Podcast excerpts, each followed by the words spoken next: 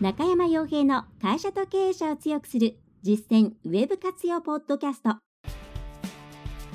この番組では600社以上のウェブコンサル実績を持つ株式会社ラウンドナッツ代表取締役の中山が会社経営者に必要な内容に絞り込んで抑えるべきウェブの話題やトピックスをビジネス目線でお伝えしています。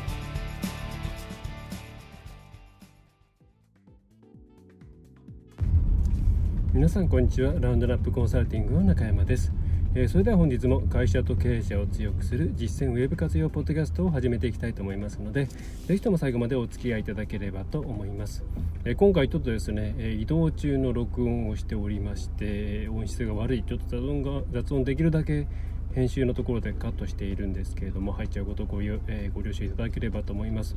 まあ、結構今ですねお客さんのところ回ったりしながら、まあ、現場の声なんかを取り入れてね、えー、ちゃんとこうアジャストするっていうところですねウェブのことばっかりやっているとどうしても生の人間というところを忘れてしまいがちなので、ま、お客さんだったりお客さんのお客さんのところだったりっていうのを、ま、ちょっとお金ねいただいてやる形にはなっちゃうんですけども回ったりして。え、でその中でですねいろいろ回っていて思うところがあるので今回、まあ、ちょっと帰り道なんですけれどもお伝えしたいかなと思うんですが、まあ、皆さんですね結構店舗集客というものを考える時、えー、まあ、ウェブを使った時に、えー、店舗への集客というものをすごく考えると思うんですね。で、えま集客してえその後のクロージングの部分とか、まあ、そういったところっていうのは今まで慣れた方法があるから、まあ、そういうところはですね、ええー、後でできるからということでよいしょ、えー、まあ、まずはお客さん連れてこないと意味がないよねっていう発想だと思うんですね。でそれ自体は間違っていないと。でマーケティングのその、まあ、情報ですね、えー、ファネルの中で一番、まあ、着地の元線となるのが集客ですから、まあ、その部分が広がっていかないことにはなかなかその後ろの制約ですとか見込み客育成、まあ、見込み客を育成して制約してその後にロイヤルカスタマーにしていくという過程が、うん、うまくいかないというのは全くその通りです。ただ一番皆さんが恐れなくてはならないのは、うん、集客できないということではなくて、まあ、それ以上に集客した人がえー、失望するあるいは、ま、がっかりする、えー、こう言い方を変えるとうんとですね期待値より、え、下だと思われてしまうことをですね一番避けなければならないんですね。はい、皆さんこう普段市場でお客さんの取り合いをしているわけなんですけれどもその時に今、ま、どんどんお客さんって基本的には減っているわけですね一部の業界を除いて。ね、少子化という流れもありますし、まあ、全体としてこう同じようなサービスを扱っているあるいは、えー、異分他業種からの、ね、参入っていうものもたくさんありますから、え取り合いになってるわけなんですけども1回失望したお客さんっていうのはもう無条件に来ないというふうに考えてもらった方がいいです。えー、なんでかっていうと、えー、選択のコストというものがどんどん上がっているんですね皆さんもいろんなものを情報を探したりとかする時にあれまたここのサイトだここのサイトってなんか前もあんまり参考になること書いてなかったからこのサイトのことを見るのやめようっていう風になっちゃったものって結構あると思うんですよ。よ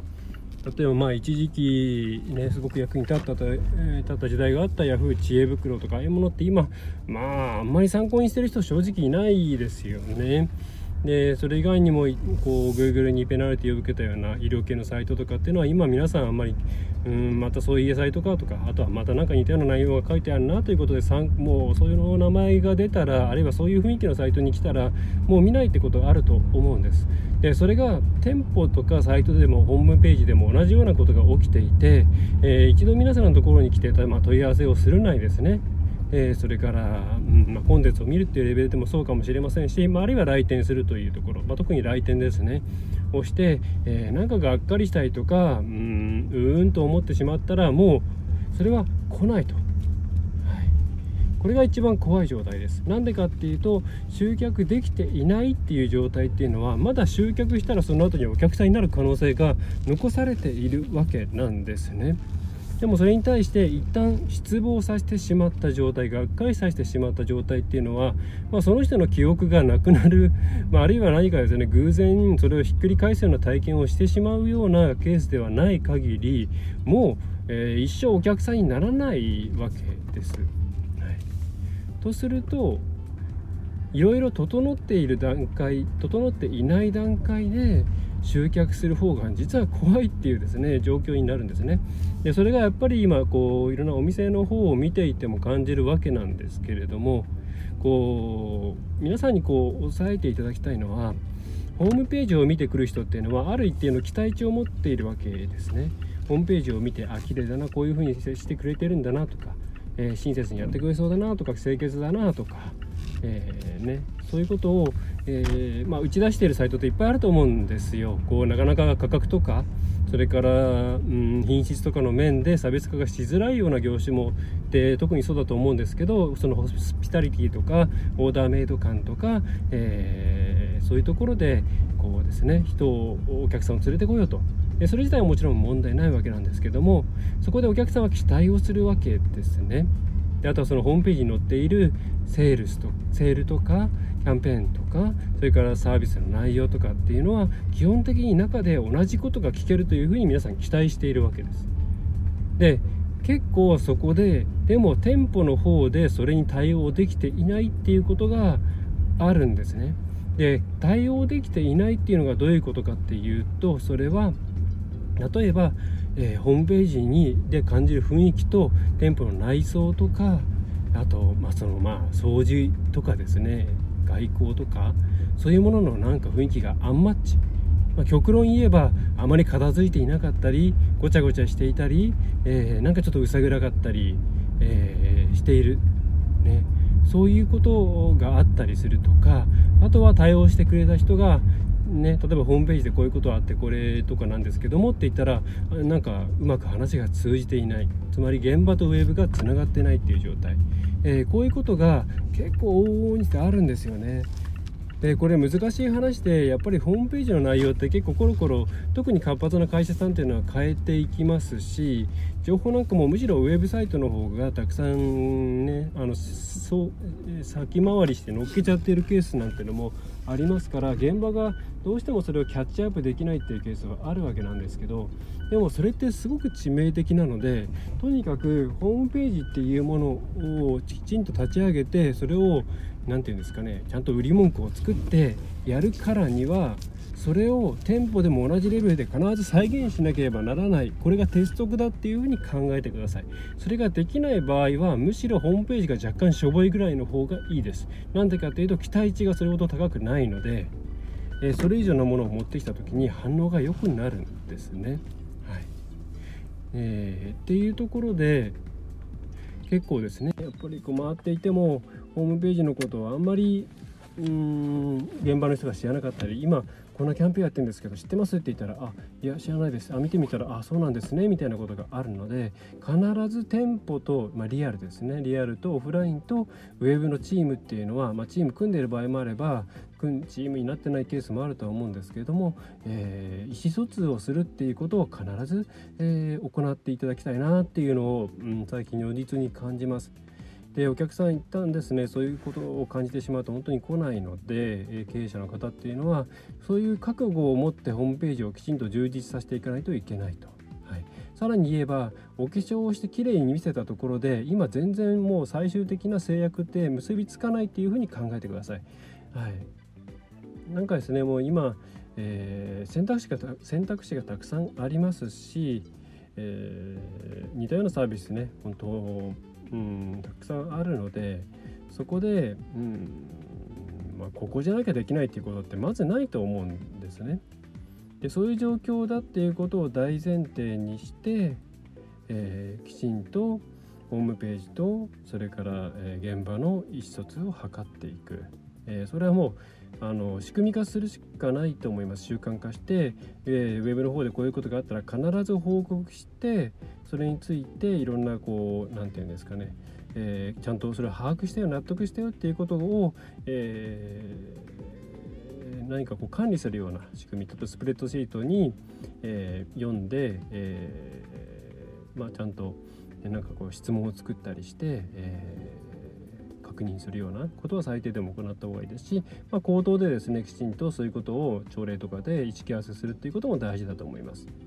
ね、でこれあのお客様対応する方もそうですし会社の中で忙しいと割とその本来お客様対応する人じゃない人が電話を取るようなケースとか応対をするようなケースもあると思うんですけどもそういうことがある可能性があるんだったらもうそういう人も含めて巻き込んでいくことが必要です。やっぱうまくやってるなっていう会社さんって本当にホームページのイメージと実際に来店した時のイメージってかなり一致するんですよね。でお客さんもスムーズに、え、そこで不安を感じることなくでさらにそこでより上の体験つまりホームページ以上の体験を現場でも、えー、出してあげると一気にファンになってくれます。はいでホームページって本当にホームページ以上にリアルがホームページを超えるのはすごくいいことです。だけどもホームページがリアル超えちゃうとダメです。これよくまあ広告界隈で言われ広告界隈で言われることではあるんですけれども、えー、必ずホームページの方が下、まあ、理想はイコールで実際にサービスを受けたらよりプラスアルファの体験が受けられる状態、えー、こういう状態を目指して、えー、ホームページをコントロールしてください。ホームページの品質とかレベル感とかそういうものをコントロールしてください。でホームページで、えー、実際にそれが実現できないんだったらホームページに載せない方がいいと思います。はい。で特に人の入れ替わりが激しい場合はその辺の例えば新しい人が入りました。同じレあのホームページで、えーと、同じレベル感をですね、えー、に持っていくまでに時間がかかるとしたらできるだけそこをこう短縮できるように、えー、いろんなマニュアルとか動画とかっていうのを社内で準備して短期間でそこまで持っていけるようにしていくそんなことも考えながらやっていった方がいいと思います。はいえー、というところでちょっと今日移動しながらなので短い収録になってしまってまたちょっと音質も悪くて恐縮なんですけれども、ま、結構切実にその辺の、まあ、今もうウェブの世界ってリアルと一体化してるなということを感じたので結構やっぱホームページ活用ウェブから集客って考えるとホームページばかり見つめちゃいがちなんですけれども本当のボトルネックって、え、ホームページからリアルっていうですねオンラインからオフラインにこうまたぐ部分ここにあります、えー、その部分をですねとにかくきちんと見つめて、えー、疑似的にお客さん体験をするこの辺ラウンドナップメソッドでもいろんなことを話していますけれども、えー、をやっていくとなんかですね驚くほど制約率とか商談率上がっていったりするので是非ですねそんなことを行っていっていただければと思います。はいえー、ということで、えー、駆け足の内容になりましたが以上になります、えー、最後までお聴きいただきましてありがとうございました。